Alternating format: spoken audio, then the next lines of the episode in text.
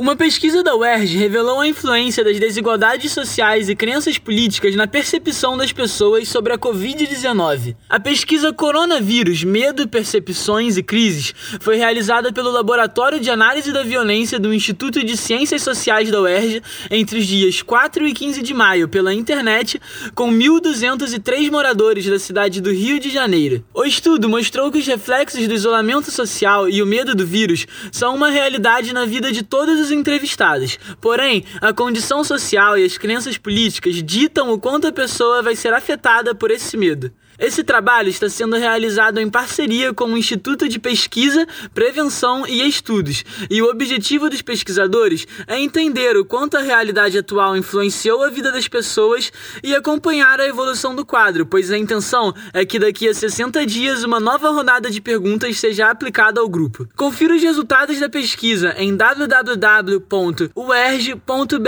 Diretamente do Rio de Janeiro para a Rádio UERJ, João Gabriel Pérez.